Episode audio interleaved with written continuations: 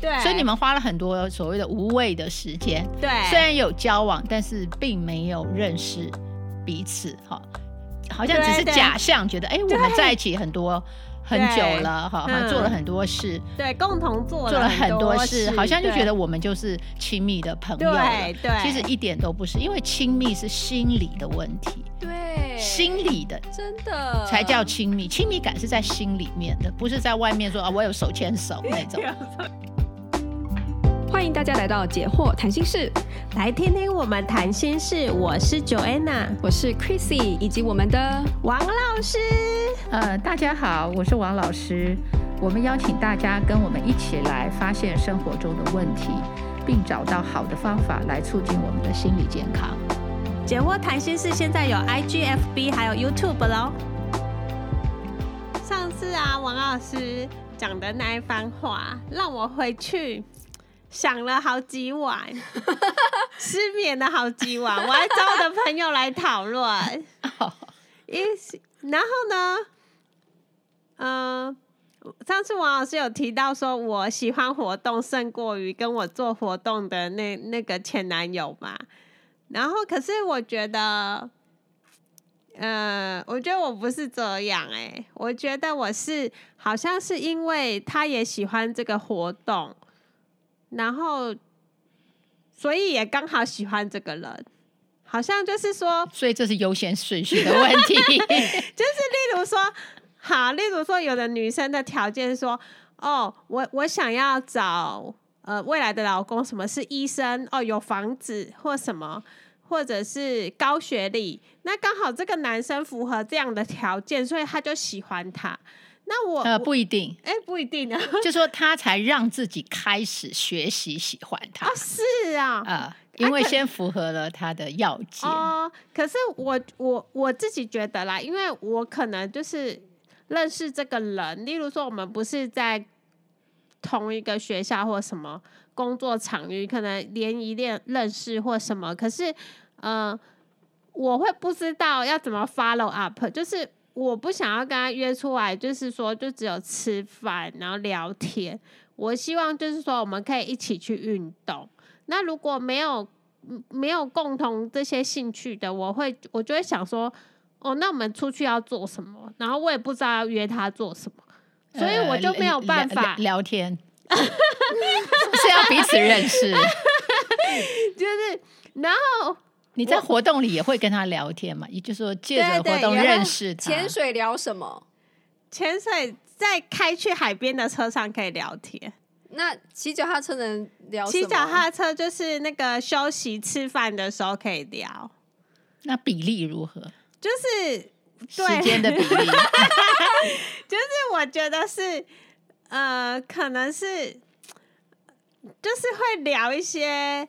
呃，就是比较一般家常的，而不是说关于这个人去深入的挖掘他的这个人。我觉得我好像不是这样。我觉得就是说，哦，我们可以一起做这个活动，然后就是还可以，因为也不用一直讲话嘛，偶尔讲一下话，然后就是整个气氛很很愉快。你你很像那个。有很多男生，他们都一定要去找一个活动，他们才有办法聊天。对对对，然后可是聊天的内容也都打呃，就是围绕着那个活动，对，或者是经在这个活动的过程中去看球赛，对，哦对对，然后 然后我就觉得，如果就是一开始认识就你看我看你，然后就要讲那些就是你的 background，就我会觉得这样。不有趣，呃，对我，我觉得不是说一开始就要 background，而是说你要对他的 background 有兴趣，然后慢慢找机会，等待可以聊的时候会想要去探讨。哦，对，可是，嗯、呃，有我我会就是接着会跟他就是探讨，就是他的 background，然后只是说一开始我觉得是是不是哦。我我想到了，我有个设定一个条件，就是我喜欢有运动习惯的男生，因为因为这样比较健康啊，这样才不会就你老了就一大堆病呐、啊。那你会不会遇到都是些心理不健康的，身体很健康，但心理不健康？一定要这么极端吗？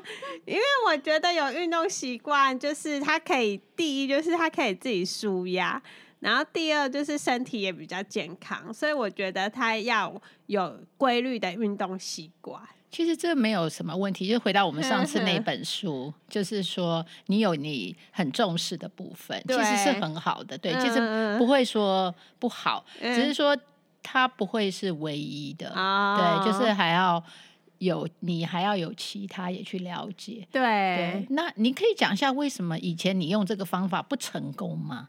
后来发生什么事？就是嗯。就是我好像也是，就是看一个人的表象，就好像看一个包装盒而已。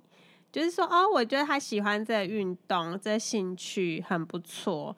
然后他好像也是一些外在条件啊，例如说，呃，有自己的专业啊，就不会怕失业这种的啊。然后就是，或者是，嗯、学历也不错啊，或者是说。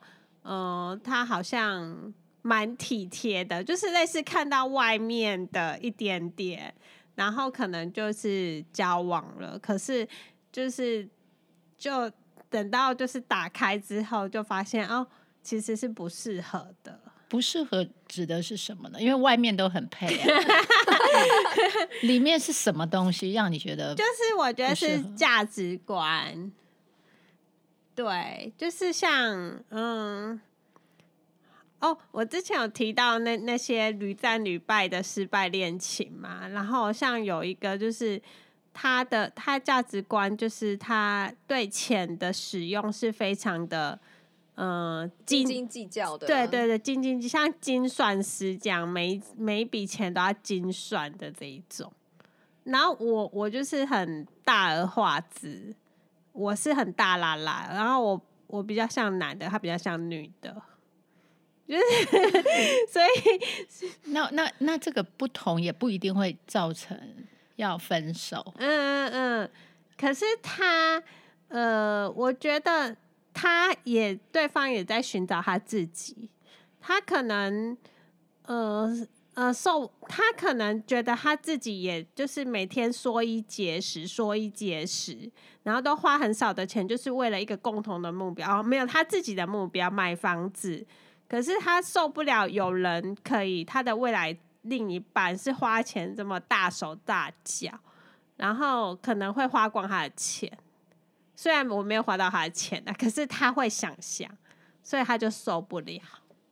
嗯。OK，所以就是对金钱的的观念嘛，哈，比较两个极端，对对。那其实你刚刚讲的这个顺序是没有错，就是你先看他的外面条件嘛，这只是第一步，对。对，然后你再看他的价值观是第二步。嗯。如果你等到第二步确定之后，你再跟他交往，这样不就会持续了吗？啊，就是不要那么快，不要。看完外表就决定交往，决定交往，你要再打开里面的第二盒子，对，再谈，再谈核心的价值，值之后，再决定我要不要跟他交往，这样就不会有问题了，对不对？因为你就确定了第二层，嗯，合适，然后才开始交往，嗯、对，这样听起来是不是可以？有有有，可可以，就是你其实你做的那个角度并没有。什么问题？而是说，你决定交往的时间点还要再往后。对对，可能也是，就是我觉得比较年轻的时候，因为上次我说我就是比较害怕独处嘛，然后我就会想要说，嗯啊，有一个人陪我打发时间或是什么，然后就可能就是很仓促的就决定要交往这件事。OK，那以后你还是。后来啊、哦，没有，后来就没有了。嗯、就是后来就是也没有，后来就没有。就是当然有好几次觉得是这样子，不就是不 work work out 的时候，就是、嗯、没有成功。对，我就觉得说是不可以再这么的冲动，这样也有 点年纪了，不要再这么冲动。嗯，听对听起来就是你的顺序，好像假设你很年轻的时候冲动，可能你就是找一个人。能陪你嘛？对对对。那找到那个人，你就跟他交往了。对对。而还没有打开那个盒子，看看价值观。对对，对。那现在如果你有了这些经验，也许以后你再开始谈恋爱，你可就可以，就是要等到打开了盒子，开始谈一些核心价值的时候，觉得合再决定交往。对对对，我觉得应该是这样顺序对，嗯、然后就是。不用再花那么多时间，前面什么花花前月下那种约会浪漫的东西，可以不用花那么多时间。就是一开一可以一开始先讨论核心价值，然后都 OK，决定要交往之后再来花前月下这种东西。对，你讲对了，这正是上面的我们那本书，啊、就是说前面两次约会 先，先先讨论核心价值。嗯，这个跟你刚刚讲的就是有点冲突，对不对？你刚刚说你你你你不习惯一开始就谈核心价值，对对，不习惯，然后好像也不知道要怎么去聊到这一块，嗯、然后也不知道自己的核心价值是什么，嗯嗯嗯、对。可是你透过就是一呃过去的这些经验，再加上上上一本书，对，你就可以呃认同，对不对？就是说，对我其实，在前面就是要谈，对，不要一起做什么花前月下的事。而且现在那个哦，就是办公室的美眉们在讨论说。嗯哦，对啊，跟那个新的认识的男生要去排，就是去哪里啊？去看电影，去唱歌，然后去看球赛，类似这样，然后讲的很甜蜜，然后我心里就觉得说，哎，就是我就觉得说，那个对我来说已经没有很重要。对，就是我年轻的时候好像也会觉得约会行程很重要。嗯，然后但是现在就觉得说，你是先搞清楚这个人是不是对的人。然后你再跟他去这些，就是要要做什么浪漫的行程，嗯嗯嗯、你们之后再做，而不是一开始先对先安排这些东西。我觉得你讲的非常好，就是说，因为一刚开始，假设我们不要用那些很花俏的行程去转移注意力，嗯，哦，我相信对方或许他也用这些行程来掩饰。一些东西，对，那也许你也你也在掩饰你一些东西，对，所以你们花了很多所谓的无谓的时间，对，虽然有交往，但是并没有认识彼此，哈，好像只是假象，觉得哎，我们在一起很多。很久了，哈，做了很多事，对，共同做做了很多事，好像就觉得我们就是亲密的朋友了。对，其实一点都不是，因为亲密是心理的问题。对，心理的真的才叫亲密，亲密感是在心里面的，不是在外面说啊，我有手牵手那种。手牵啊，对，亲密感，亲密感怎么来？其实是谈来的。所以，如果一个聪明的方法，就是说刚开始约会。没有花销，就两个人坐着在咖啡厅，看对方能讲什么，大眼瞪小眼。对，如果大眼瞪小眼，你就知道这个人在婚姻里可能也是大眼瞪小眼。嗯嗯。好，就是不要不要设计一些模，模糊焦点，对对，不要设计让两个人好像不会尴尬的东西。其实反而就是坐下来就是很简单的面对彼此，对，而且我。就我以前年轻会做一件事，我我我现在也不做了，就是不要约约会，不要前几次约会约去看电影，嗯，因为你知道看电影是要聊什么，你这样没有时间聊，没 有没办法聊电，你可能在约在电影院，然后你就去看电影，然后出来就顶多就是讨论一下电影的情节。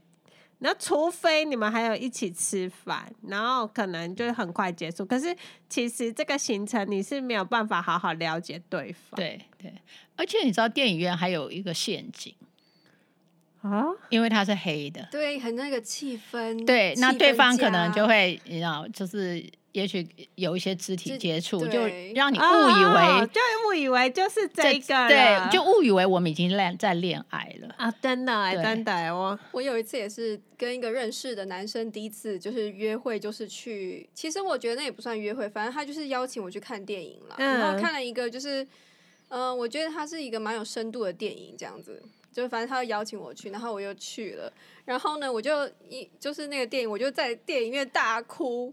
然后呢，他就问我说：“你为什么哭？”我当然就说了一些很，哼我内心很感动、觉得感动的地方嘛。然后他就觉得，那时候我就感觉他变得很喜欢我。哦，因为你在电影院里哭，所以他喜欢。他有那种英雄救美的心态。一枝梨花，什么什么什么什么带泪的，对对对，这样子。梨花带泪，梨花带泪，对对对。然后，然后呢，又说出了很，就是好像很很感动啊，关于那种呃感情啊，然后或者是说人生的一些我，啊、因为我就是因为那种感觉，所以我哭了嘛。啊。然后那时候我就觉得，哎，好像就是怪怪，就是有点。太快了。对，当时的那种那种氛围，马上就超过了我们当时应该有的关系的那个界限，因为你们才第一次见面。然后我就一结束之后觉得非常尴尬，因为那完全不是我的意思。对，就完全让他误会。哼哼，对。对。啊，我还我还有听一些什么男男的同事在聊天，他们就说哦，约女生看电影就是要看什么片，对他们还会设计，对，是最好就是对约会助攻 电影助攻片，然后他们说千万不要看那种什么爱情浪漫的，因为他会看男主角这么帅，然后就看到旁边这个就哦。真的逊掉了。可是如果你带他去看那种就是恐怖片，然后还有那个动作刺激片，然后那个女生就会觉得啊，好紧张，心跳好快啊，然后很很有点害怕，然后很想要抓住旁边的男生，然后这就对了，就是要看这种片。这个已经已经是老掉牙的伎俩了吧？对，可是可是就是还是会有很多，还是有效果。对，而且还是会有很多年轻的，就是男女生会一起约去看电影。对啊，所以说，对老师说的没错，不要 去看电影当约会。对对对，不要聊不到、啊。我我觉得吃饭啦，喝对就是喝饮料啊，就是很朴实的，就是两个人是面对面讲自己，嗯、然后认识对方。这样比较不会浪费那个前面那些时间，对对对，而且而且你在那个光线很亮的地方，你你你不会，就是不会误导别人，或者你你也不会让假设对方是居心不良，你也不给他机会，嗯嗯，对我觉得是是一个应该说是一个智慧吧，怎么样去去去安排，嗯。我也想到，其实我觉得我先生是这个世界上所有的人吧，男的女的里面，我觉得算是我相处起来最自在的。是，哎、欸，你先生都不会给人家压力耶，我觉得，所以他对所有人来说都不会，都都让人觉得很自在吗？对啊，他就、哦、他就是很像一只无害的无尾熊这样，这样这样晃晃晃这样。对，我我是觉得就是，反正我喜欢这一点，我会我很喜欢我的婚姻里面我的伴侣对我来说是最自在的存在。嗯嗯，对对对。所以如果说，我觉得如果说你跟一个人交往的时候，然后他总是让你觉得很紧张，嗯嗯，或者很尴尬吗？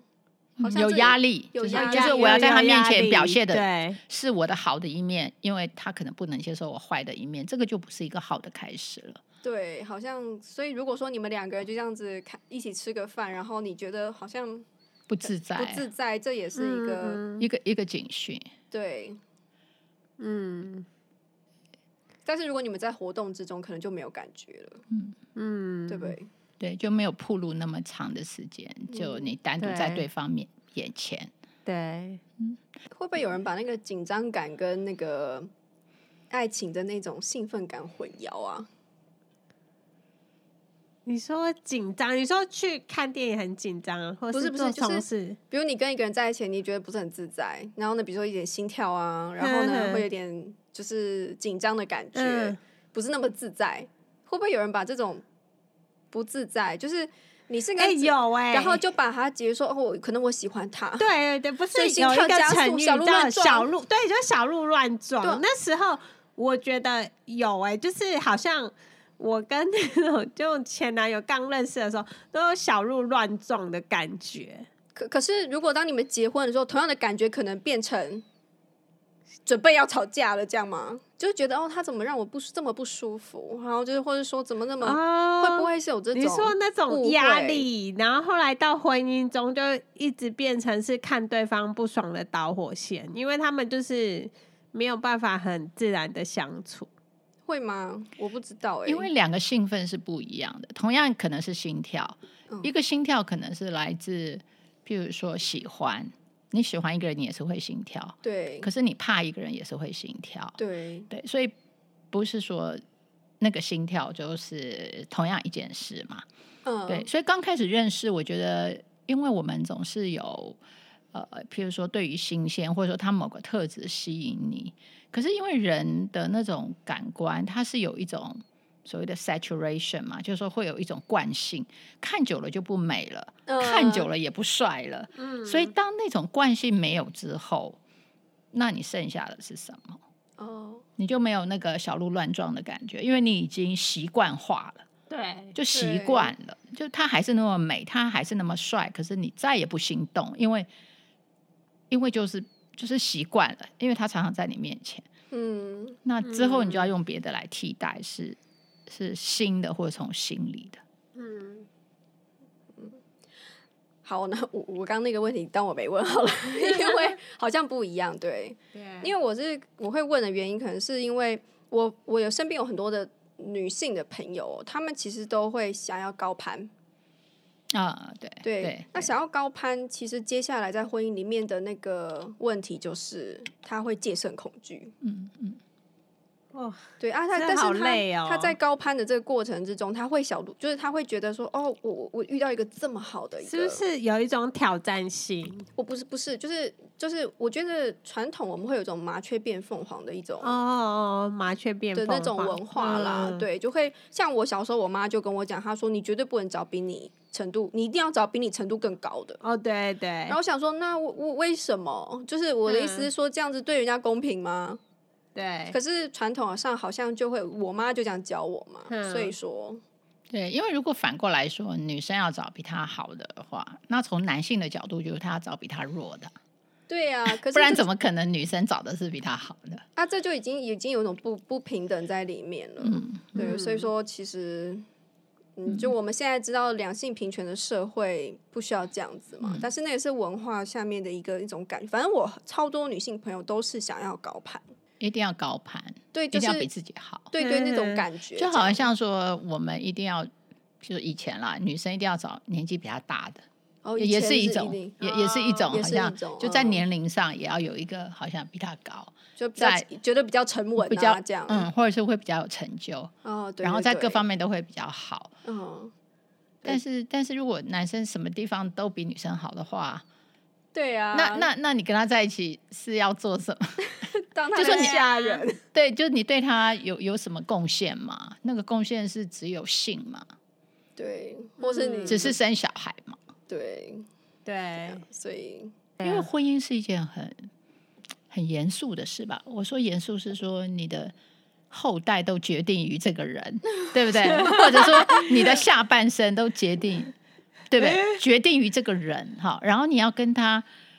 就是坦诚相见，对不对？就说你跟他是全世界最亲密的一个人。就如果疫情再次爆发，你就得跟他就是两个人关在一起，关在一个房间里面。对啊，可是，唉，可是大家是都有想到这点，还是都没有想到呢？因为我们的离婚率就是这么的高，是不是？他们是他们是当刚开始觉得是有。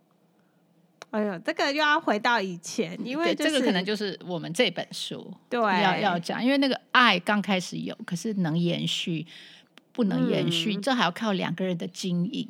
好，那我们就继续这个书上一，所以说我们上一次就是讲到说，嗯，婚姻成功的关键就是不让负面的想法超越对彼此的爱嘛。那我们说呢，这本书要告诉我们，就是说爱的。基础就是深刻的友谊嘛。这个书啊，其实它有七项原则，为婚姻注入新生命。哦，他说呢，快乐的夫妻会互相尊重，享受彼此的陪伴，而且非常了解对方。他们厌恶的是他们的性格癖好、盼望跟梦想，他们也会一直关心对方哦。而且呢，那他们不只会以特别的方式表达爱意。在日常生活中，也会以细微的举动来表达彼此的爱。他这边讲到的七种方法，其实就是他目录里面的七个大原则。对，他的原则一就是要补强爱情地图。当然，他这个是用英文翻过来的啦，所以到时候我们还是要再去解释，对，什么叫做爱情地图。嗯、第二个要培养爱恋与爱慕。第三个要回应而非回绝，这讲沟通。嗯、第四个是接受另一半的意见。第五个是解决可解决的问题。第六个是打破僵局。第七个是创造共同意义。嗯，对，所以我觉得这是他。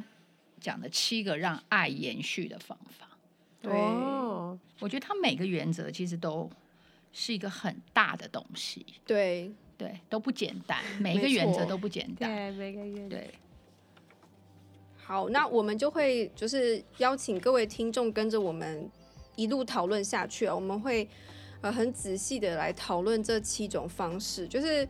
因为我们把这原则告诉大家，可是没有这个内容的话，可能大家也说好像有道理哦，但是实际上怎么做，可能也不太清楚这样子。嗯、那就是、嗯、呃，就是请各位跟着我们一起，就是来读这本书哟。好，那我们今天因为时间的关系哦，就是虽然还有很多精彩的内容，但是呢，我们就下次再见喽。记得要帮我们按赞哦，下次见喽，拜拜，拜拜。